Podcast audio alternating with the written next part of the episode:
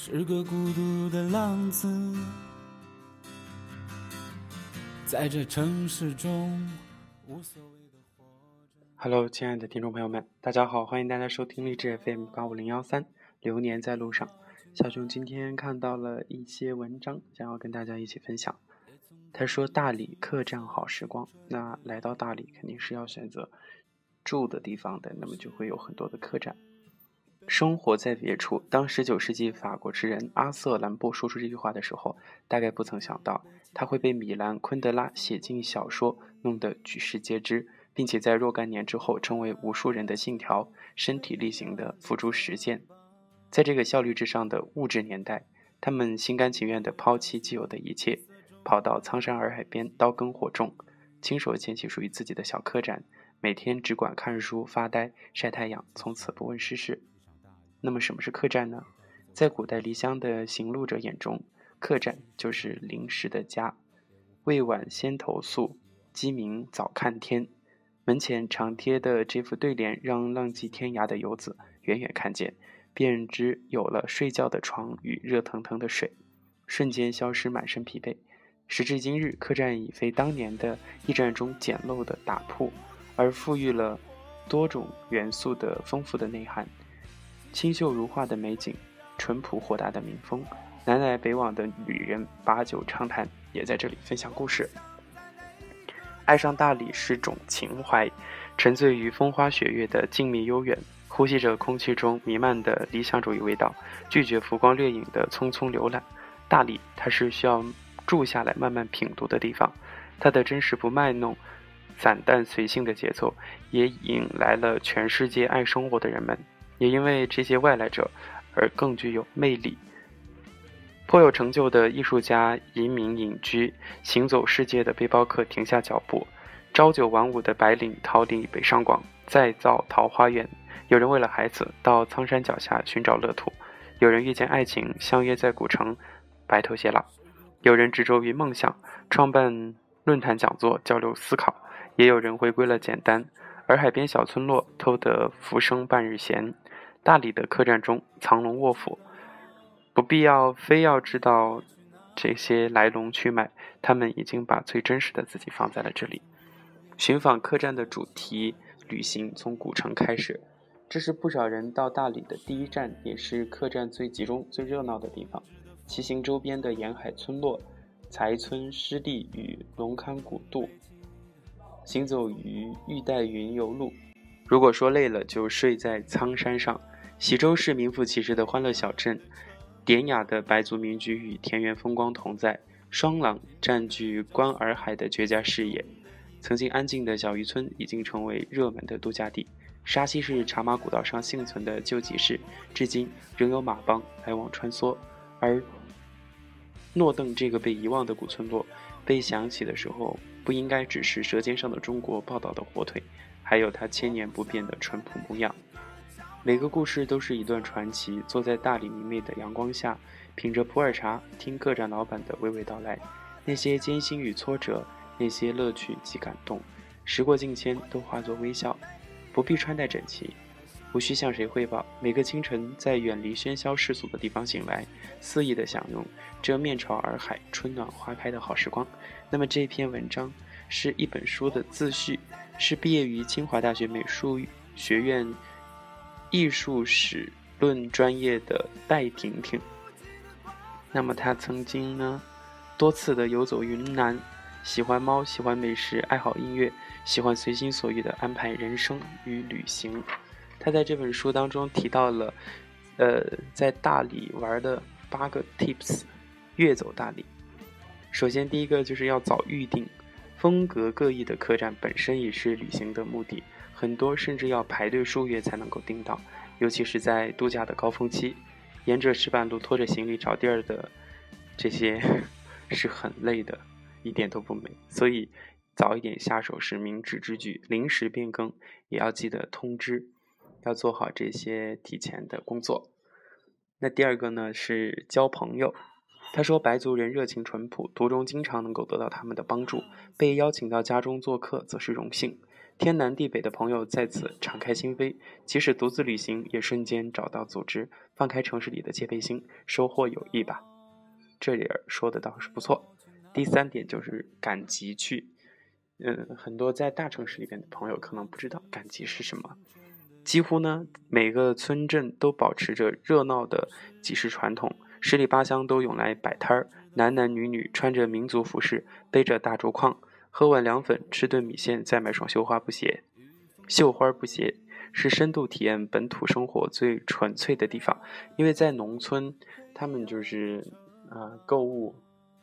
不方便，那么集市就是一个集中点，大家都把想要买东西的这些人呢，都可以去集市，然后，嗯，所以就被称为赶集。他提到的第四点是环海骑行，公路沿洱海海边蜿蜒伸展，最好的风景就埋伏在每个拐弯处。不必预说太多的路线，从客栈租辆轻便的自行车，拿张地图，背上自己的单反，没单反也没关系，有手机就可以，在任何喜欢的地方就随时停下来歇脚、拍照、看夕阳，这样就是随心所欲的。第五点，美食好酒，到一个地方一定要吃喝。减肥人士来大理实在是自我考验，太多美味都让人无法拒绝。当地白族菜口味酸辣偏咸。初次品尝，记得让老板手下留情。风花雪月啤酒、自酿梅子酒或者是乡土米酒，多少要喝点儿才能够品尝到当地的味道。第六个就是衣服和鞋子，老绣片与棉麻，配上扎染的这个围巾，再去原创小店淘几件银饰和手串，舒服又有味道的民族风，无疑是最佳的装扮。大理早晚温差比较大，山区尤为明显，要带足御寒的衣物及轻便的鞋子很重要。这一点说到点子上了，一定得带一个厚的外套。第七点就是避免晒伤。大理的一米阳光令人神往，但是紫外线照射也非常厉害，太阳镜和防晒霜是随身装备。盛夏晴朗的日子里，最好不要在午间外出，留在客栈睡个午觉，或者是钻进某个咖啡馆看书发呆。第八个就是说的，谨防中毒，长住下来才能真正的体会到大理的美。但是如果没有彻底移民的想法，最好不要逗留的太久，否则回到城市就会很不习惯。因为很多人来过大理之后再去丽江，就觉得大理比较舒服。好的，我们继续啊，小熊在这个客栈的。书吧里边录这个 荔枝，所以呃就会有人进进出出的，大家都可以听到开门的声音。那么在这里有一本书，我找到了我们住的这个客栈，叫做 The Second Sea 二海主题客栈，它的地址在大理古城财村码头瓦村的一百零四号，还有个电话零八七二二六九幺幺四四。首先一段文字是进门就坐船，进门就坐船的海海洋房，满屋是摇篮的儿童房，下船要滑梯的游乐房，让你让你牢底坐穿的看守所多人间。广告出身的店主自称是二货，将各色充满想象力的主题设计，充满黄房子。对的，我们进来。经过了大概有四五个指示牌、指示路牌，然后最后的一个指示路牌上写的，看见的那所黄房子就是二海客栈。它的整个的这个房子的主体外墙是嫩黄色的，看起来比较舒服。从古城博爱路乘坐二路公交汽车到总站财村码头，穿过村子来到洱海边，就会看见这座醒目的黄色建筑。大理强烈的阳光直射在外墙上，向日葵般的色彩几乎明亮到晃眼。难道是要仿照当年梵高在法国南部阿尔的黄房子吗？进门之后，又看见客栈酒吧房顶是用彩色玻璃拼出的蒙德里安抽象画，基本可以确定老板是搞艺术的。果然没错，三十出头的二胖来自杭州，原来老板叫二胖。他的本业是广告设计，而他开客栈的目的居然是打造二货的天堂。二海客栈完成于二零一一年五一之前，装修就花掉了八个月的时间。童心未泯的又爱玩的二胖，将各种主题赋予不同的房间：睡在下沉式的船舱的船屋主题房，起床需要滑下来的楼梯主题房，房中央有棵大树的天窗家庭房，充满童趣的婴儿主题房，躺在特大号的摇篮里边，眼前的是天花板上吊着的玩具。多人间被打造成看守所的主题，冰冷栅栏却有有人的热闹气儿，墙上还刷着“坦白坦白从宽，牢底坐穿”的红色标语。二海号称从不炫耀惊喜，只为尖叫买单。入住于此，已不仅睡觉歇脚那么简单，房间本身也成为旅行中值得期待的部分。无处不二是装修的核心理念。二型的前台，二型的书架，究竟有多少适合翻二的地方？你只能够亲自过来才能够发现了。而客栈的面貌随时会改变。作为名副其实的装修控，二胖最大的兴趣便是不停地设计出新主题，将他那无处安放的创意放进来。很多家具也是出自他手，画好图纸再找人定做。当初建造滑梯床的时候，考虑到成年人的体重问题，坚固材质很重要。一百六十多斤的二胖亲自上阵实验，所以只要你体重不超过太多，绝对可以放心大胆地滑下来。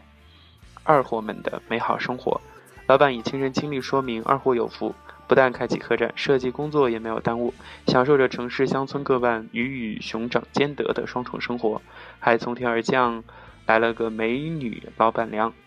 客栈开业不久，当时做化妆师的旭旭觉得城市太压抑，机缘巧合就来到了大理。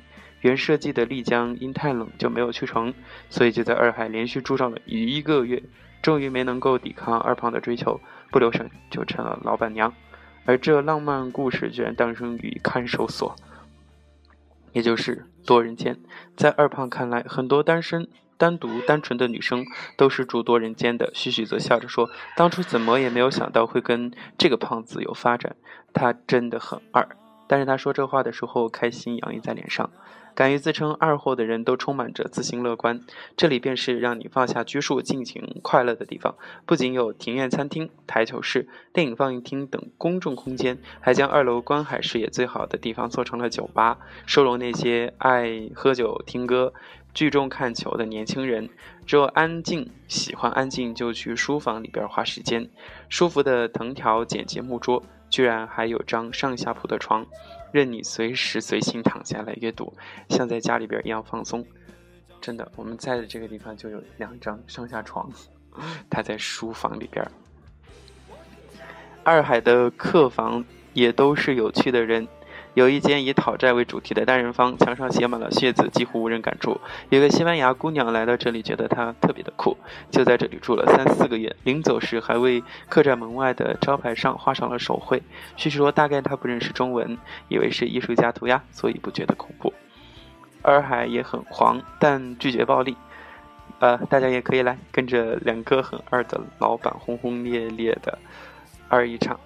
嗯，虽然。现在二海客栈已经过去好多年了吧？四年，呃，一一年的时候落成。